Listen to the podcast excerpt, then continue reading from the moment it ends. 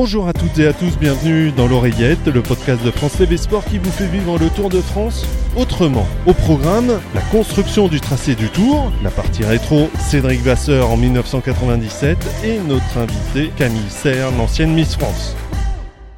Et pour mieux comprendre euh, comment se construit le tracé du Tour de France, qui de mieux que ces deux principaux architectes Thierry Gouvenou, directeur technique du Tour de France. Bonjour Thierry. Bonjour. Christian Prudhomme, directeur du Tour de France. Bonjour Christian. Bonjour. Et Thierry Adam, journaliste France TV Sport et plutôt observateur des travaux finis. Et je fais inspection des routes, moi. Euh, D'ailleurs, on reconstitue euh, encore une fois un duo de France Télévisions. Ah oui Euh, Christian avec Il n'y a Thierry. pas si longtemps, il y a une quinzaine d'années. Euh, co- Oui, c'est ça. combien, combien de Tours de France ensemble vous avez Trois. fait? Trois Oui, trois.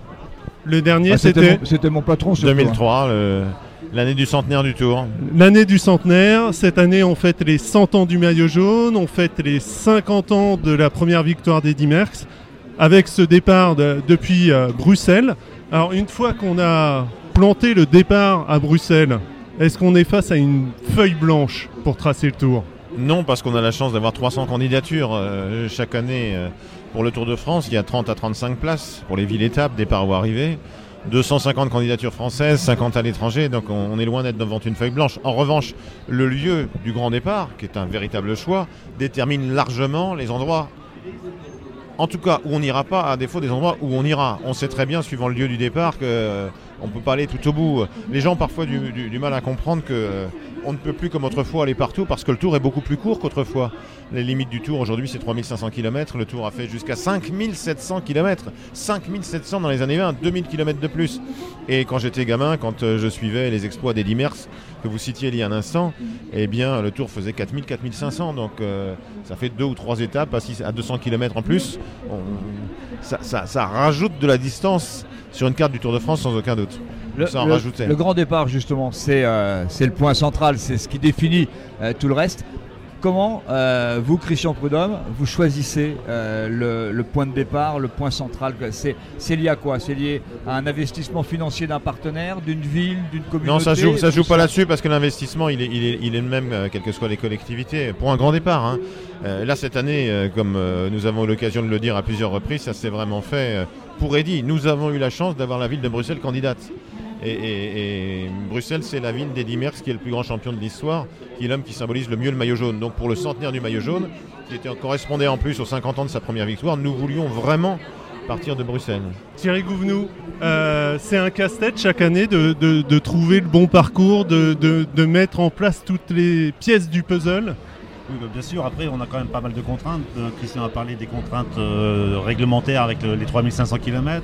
On a des contraintes aussi techniques, de sécurité, énormément au niveau de la sécurité. Et c'est vrai que tout ça, ça complique un peu la tâche pour faire un tracé.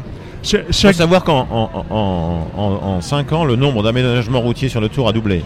L'aménagement routier de retour de trottoir, de rétrécissement, de ralentisseur, etc., ça a doublé.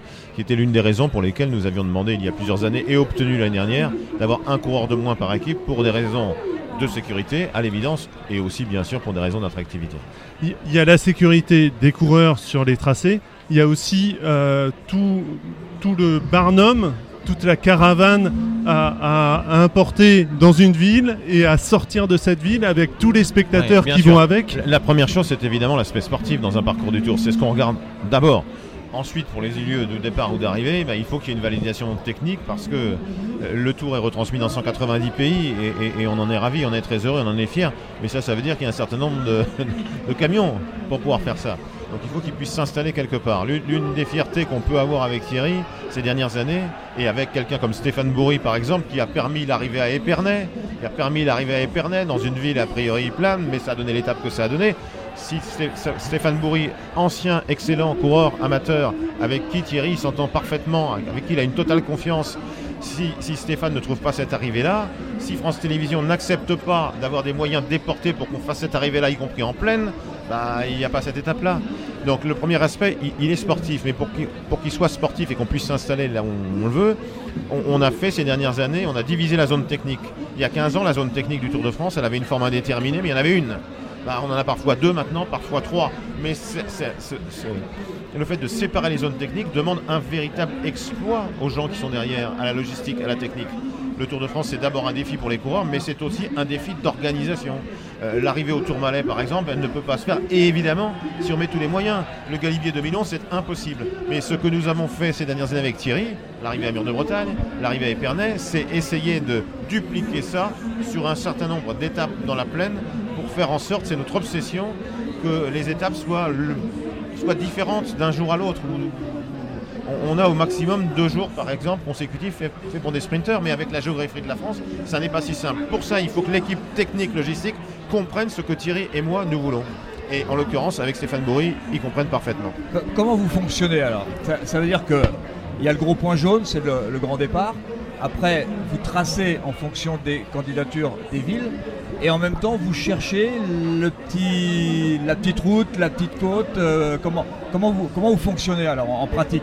Bah, c'est vrai qu'on va, une fois qu'on a le départ, on va essayer d'alterner les difficultés. Alors il y a des jours, il faut des, moments de respiration pour les coureurs aussi. On peut pas, le Tour de France, c'est pas accumuler 21 jours de difficultés.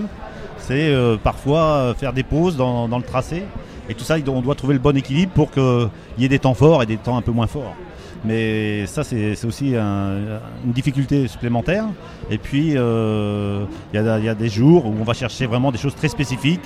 Et là, il faut vraiment aller sur le terrain avec les cartes, avec euh, des données aussi euh, comment, de, pente, etc.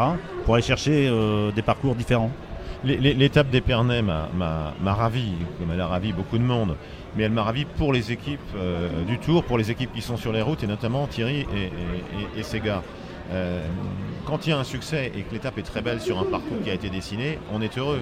Mais l'étape de Quimper de l'année dernière, elle a été tout aussi belle. Ce que, Julien Lafilippe a fait sur l'étape d'Épernay, euh, lui-même ou un autre coureur aurait pu faire exactement la même en attaquant dans le premier passage à Mur de Bretagne il y a un an et, on aurait une étape et tout le monde aurait dit c'est formidable.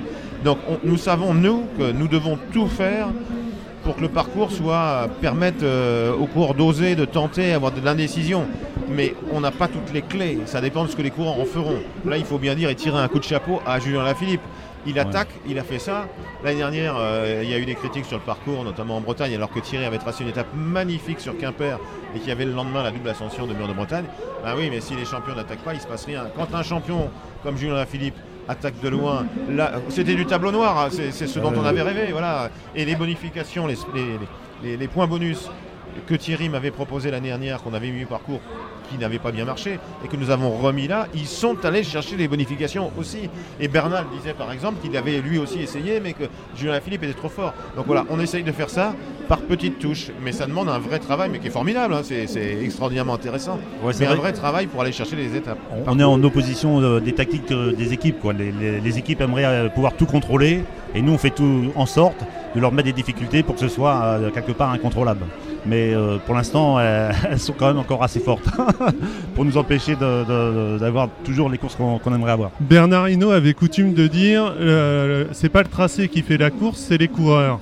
Ça reste une vérité absolue. Euh, bah, oui, oui. Alors le, parcours est, très important évidemment, mais après il n'y a pas de clé, il n'y a pas un moment où si les coureurs décident de faire la course, ils la feront. S'ils décident de ne pas faire la course, ils ne la feront pas. Mais ça dépend aussi beaucoup des champions. C'est-à-dire qu'un Nibali, euh, on parlait de Julien Lafilippe bien sûr, mais un Nibali peut attaquer partout et n'importe où. Donc ce type de coureur-là fait du bien assurément pour casser, les, casser le moule.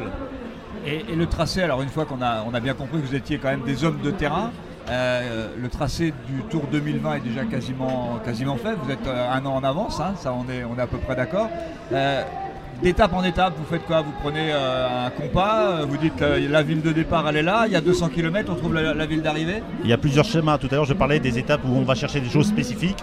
Des fois ça nous arrive de travailler que sur le final. Et puis après, en fonction du final, on va aller chercher une ville départ. on sait combien de kilomètres il nous reste à mettre et là on va aller chercher une ville départ. D'autres fois par contre on va faire un tracé direct entre une ville à l'autre parce qu'on veut une étape euh, plus calme et on va juste chercher à rejoindre les deux villes sans, chercher de difficultés particulières. Sur certaines étapes, par exemple, Thierry a un rôle capital et, avec, avec, avec son équipe.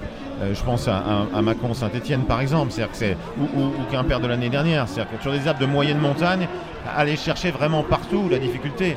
Euh, là où elles sont, euh, l'étape des Vosges il y a quelques années qui se terminait à Gérardmer, quand dans un col que le Tour de France a emprunté 20 fois, tout d'un coup il va aller chercher un chemin de traverse qui fait la différence. Voilà, on est à la recherche de ça, à l'affût de ça. Il euh, y, a des chemins parallèles qui existent un peu partout qu'on ne comprend pas forcément. La montée de Val Thorens, le pied de Val Thorens, c'est pas la route principale. Il faut aller chercher ça, il faut aller écouter les gens. Évidemment que nos anciens coureurs qui sont dans l'équipe ont fait des milliers et des milliers de kilomètres, mais les élus chez eux savent aussi très bien ce qui existe ou pas. La seine Montvernier, c'est l'ancien maire de, de, de la station de la Toussuire.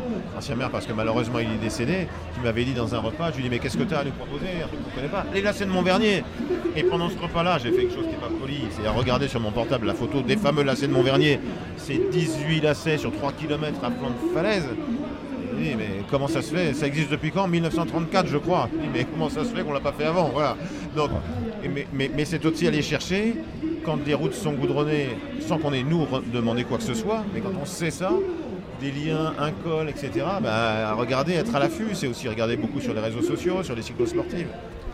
Ouais, c'est en conclusion, je pense que le Tour de France a commencé sur les nationales, après il est passé sur les départementales, et maintenant nous on n'hésite plus à aller sur les chemins vicinaux pour aller chercher des choses spécifiques et je crois que c'est vraiment l'évolution des dernières années. Et c'est vrai sur le Tour de France, mais c'est vrai aussi sur l'initiative qui a été prise sur Paris Tour l'année dernière, euh, que certains ont adoré, que d'autres ont détesté. C'était vraiment complètement tranché. Moi, personnellement, j'ai trouvé ça absolument génial. Après Paris Tour l'année dernière, Paris Tour, j'avais une douzaine de messages euh, sur mon portable. Ça ne m'était jamais arrivé sur cette course-là les années précédentes. Voilà, on veut aller vers ça, non pas pour que ce soit de plus en plus dur pour les champions cyclistes, c'est pas du tout ça, mais pour qu'il y ait de l'animation, des choses variées et offrir la possibilité à des champions, des champions d'exception comme Julien Philippe par exemple, bah, d'attaquer de loin, de nous surprendre. C'est notre obsession, mais c'est un truc qui est super sympa à faire. Hein. On se régale pour ça, on se régale. Thierry et ses équipes se régalent. Moi aussi, en le faisant. Après, on rêve que, course, ça se passe bien, comme ça s'est formidablement bien passé sur l'étape d'Épernay avec, euh, avec Julien Philippe. En, fait, on est, on est candidat à être ville arrivée ou ville départ, mais on est euh, ville départ ou ville arrivée un peu par hasard en fait. Non, non, mais par exemple, je, suis beaucoup sur Épernay et sur Reims, euh, euh, mais les dernières fois, nous avions fait arriver à Reims et départ à Épernay. Là, on savait qu'avec une étape pour sprinter le premier jour à, Bruxelles et ensuite une étape à Nancy au lendemain d'Épernay, il, nous fallait une étape pour puncher. Et donc on a décidé d'inverser, mais Thierry est allé voir un tas de choses. On avait une version avec chemin de terre. On avait une version avec chemin de terre. Une version avec côte, une version avec chemin de terre, une version avec les deux pour cette étape d'Épernay. On n'a pas réussi à faire tout ce qu'on voulait. Mais ce qui a été fait bah, euh, était, magnifique entre les vignes et a, été utilisé parfaitement. Alors justement, ce travail de titan, il y a combien de personnes et ça prend combien de temps? Un Tour de France? Et, il y a combien de tracés? Puisque Christian vient de nous dire, euh, il y avait un tracé euh, de terre, vous en mettez combien à la poubelle chaque année des tracés? J'ai envie de dire, on est en alerte permanente. Hein. Même lorsqu'on est en vacances, on peut penser au tracé du Tour de France. Euh, lorsqu'on est sur une course, on est, euh, on est en alerte aussi. Donc euh, oui, c'est un travail permanent. Mais en gros, la vraie construction, elle dure à peu près un mois. Un mois où on est vraiment concentré à 100% dessus pour finaliser le parcours. La, partie technique, j'ai envie de dire.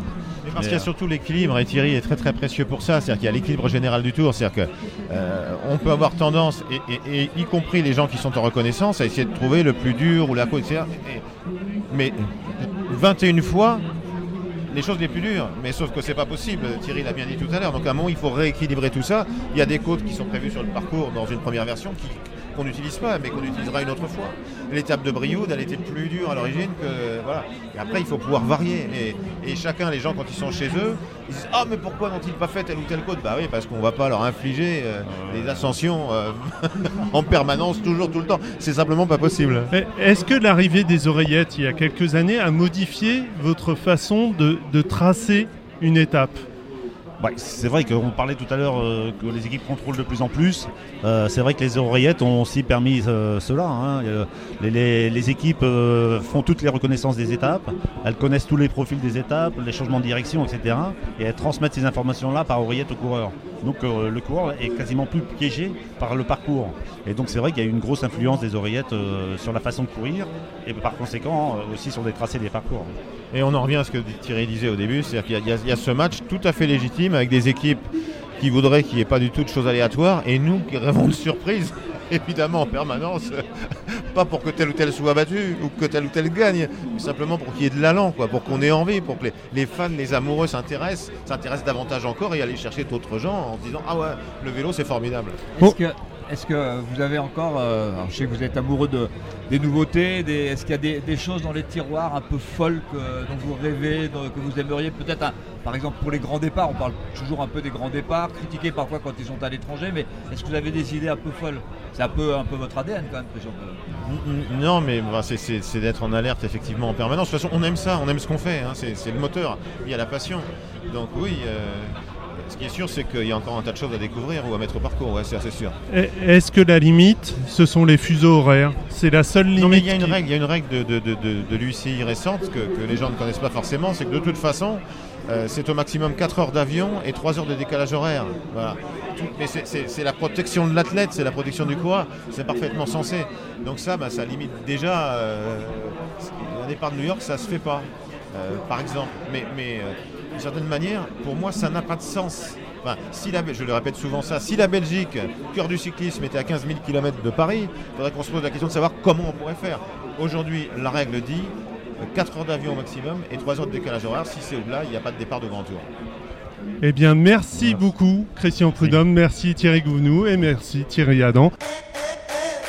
Et on enchaîne tout de suite avec euh, la partie rétro 1997, Cédric Vasseur en jaune. C'est un extrait du webdoc concocté par la rédaction multimédia de France TV Sport que vous pouvez retrouver sur les sites et les applis. S'en doutait que ce serait difficile, mais chapeau, chapeau, chapeau bas. Jamais. Jamais en maillot jaune, je me suis jamais découragé. Franchement, ça c'est c'est pour ça que je trouve que c'est un maillot qui est fantastique parce qu'il y a des pouvoirs magiques. C'est un emblème incroyable du, du monde du cyclisme. Quand on se lance dans ce métier de coureur cycliste, c'est euh, pour avoir l'espoir un jour de pouvoir euh, le porter. Quand je me lance dans cette étape chantonnay-la Châtre, euh, bien j'ai déjà en tête d'essayer de me montrer. Et en revenant dans la file des directeurs sportifs, Serge Bechery me dit, ben, Mom, parce qu'il m'appelait Mom, j'étais encore jeune à l'époque, me dit pourquoi tu n'essaierais pas de relancer un peu la, course? Et donc Eros Poli, mon équipier, m'a remonté à l'avant de la course. Et là, je me suis lancé dans un sprint, mais le sprint, c'était pour sortir du peloton, parce qu'il restait quand même 150 km, ça fait un long sprint.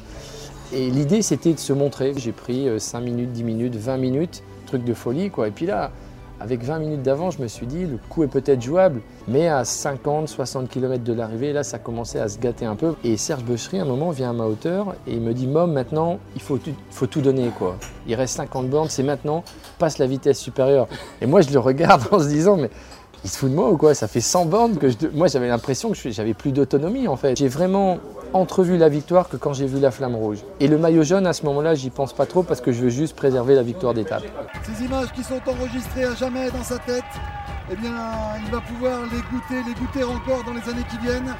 Et lorsqu'il en aura terminé avec sa carrière, de temps en temps, sans doute, il s'offrira ce luxe de se remettre ces images. Il se reverra ainsi, superbe sur son vélo, malgré la, souffrance. J'apprends simplement, euh, une fois la ligne passée, que je suis maillot jaune, mais je réalise pas vraiment en fait. Vivre une journée en jaune, après on n'a plus envie de le lâcher. Et, et, euh, moi j'ai eu la chance pendant, pendant cinq jours de, de l'avoir sur mes épaules. C'est fait Cédric Vasseur préserve son maillot Top pour 13 secondes à mon décompte Si ce jour-là j'ai pas le maillot jaune, je finis peut-être l'étape à 10 minutes parce que je baisse les bras. C'est le maillot jaune, c'est Cédric Vasseur Quand on vous dit que cette étape est exceptionnelle, comment employer d'autres mots? Et comme convenu, on retrouve euh, Camille Serre, ancienne Miss France. Bonjour Camille. Bonjour. Le Tour de France, euh, vous, vous avez connu, mais pas le Tour de France cycliste. Exactement. Nous, avec Miss France, on fait un tour de France. On, fait un tour de France des régions, euh, de la métropole, euh, mais aussi des outre-mer. Et, euh, et du coup, c'est un tour de France un petit peu différent, c'est vrai. Ce- Tour de France cycliste, ça évoque quoi pour vous? Des souvenirs d'enfance? Est-ce que vous regardiez? Bien sûr, alors moi j'ai toujours regardé, en plus dans ma famille euh, j'ai énormément de cyclistes, bon ils sont pas professionnels mais euh, ils sont cyclistes et du coup on était obligés de regarder. J'avoue, étant petite c'est pas mon programme favori, mais aujourd'hui en plus, d'autant plus maintenant que j'ai découvert l'ambiance du tour en réel, euh, bah, c'est incroyable et c'est vraiment la fête que le Tour de France. C'est la deuxième fois que vous venez sur la route du Tour. Exactement, j'étais venue pendant mon année Miss France et là je reviens euh, aujourd'hui avec beaucoup de plaisir. Qu'est-ce que vous aimez? Alors, ce que j'aime déjà, c'est que finalement, il y a un peu toutes les régions. Il y, a, il y a énormément de gens qui suivent toutes les étapes du tour. Il y a toutes les régions, il y a toutes les classes de population. Euh, Aujourd'hui, qu'on soit cadre euh, ou chômeur, et ben, ça se voit pas sur le Tour de France et c'est ça que j'aime. Euh, Il y a de la place pour tout le monde, tout le monde se sent bien. Et, euh, ouais, on est tous unis, on est fiers, euh, des Français, on est tous derrière nos coureurs et puis on est aussi fiers de montrer euh, ben, au monde euh, la beauté de notre pays. Le vélo, c'est un petit Ouais. hobby, c'est euh, c'est quoi? C'est une passion? Non Le vélo, pour moi, c'est un moyen de transport euh, Que vous utilisez que j'apprécie, que j'utilise pas forcément beaucoup, mais que j'apprécie, euh, que j'aime euh, vraiment beaucoup. Avec Tissot, j'ai eu la chance de participer aux 33 derniers kilomètres de l'étape 3. Euh, c'était très vallonné, on avait des vélos électriques heureusement, mais euh, c'était super dur. Donc euh, vraiment, j'ai pu un peu me rendre compte euh, des difficultés auxquelles se heurtaient euh, tous ces coureurs. Eh bien, merci beaucoup Merci. Camille Serre et ce podcast se termine ainsi. Rendez-vous pour la prochaine édition. À très bientôt.